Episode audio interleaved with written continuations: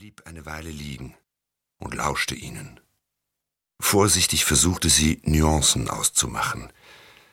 Katrin schlief wie üblich auf dem Rücken und schnarchte leise, mit offenem Mund. Bell zischte wie eine Schlange.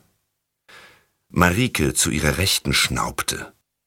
Ein Arm baumelte über dem Bettrand und das dichte rote Haar lag wie ein Fächer auf dem Kopfkissen ausgebreitet.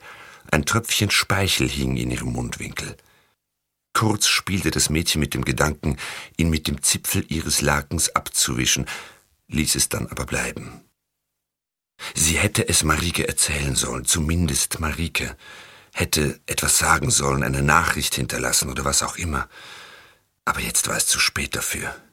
Und schließlich hatte sie gestern Abend noch nicht wirklich gewusst, was sie tun sollte, hatte lange hin und her überlegt.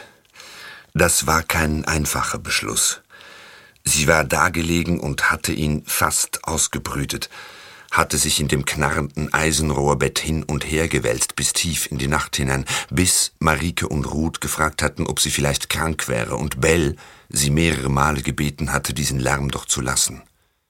Bell war ziemlich reizbar, aber sie hatte einen Vater, der Jelinek irgendwie nahe stand und deshalb musste man sich gut mit ihr stellen. Das wurde jedenfalls behauptet. Es wurde so viel hier in Waldingen behauptet. Sie hatte also im Bett gelegen und mit sich gerungen. Sie wusste nicht, wie spät es gewesen war, als sie endlich eingenickt war, und nicht, wie spät es jetzt war, aber besonders viele Stunden Schlaf konnte sie nicht abbekommen haben, das war zu spüren. Wie auch immer, am besten, sie stand jetzt auf.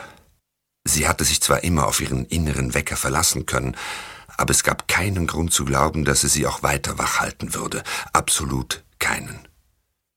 Vorsichtig schob sie die schwere Decke zur Seite und setzte sich auf, holte Jeans, T-Shirt und Turnschuhe aus dem Schrank und zog sich hastig an, spürte, wie sich in ihrem Zwerchfell Unruhe breit machte, verdrängte sie aber mit Hilfe ihrer Wut, mit ihrer Wut und ihrem Gerechtigkeitsgefühl.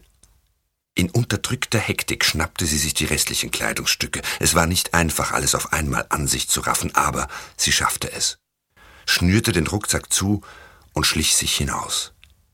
Die Tür knarrte wie immer, als sie sie aufschob und einige Treppenstufen gaben einen unglücklichen Jammerton von sich, als sie auf sie trat, doch in weniger als einer halben Minute war sie draußen. Sie lief eilig über das taufeuchte Gras zum Waldrand und blieb erst stehen, als sie den kleinen Hügel hinter sich gelassen und die erste Talmulde erreicht hatte, als sie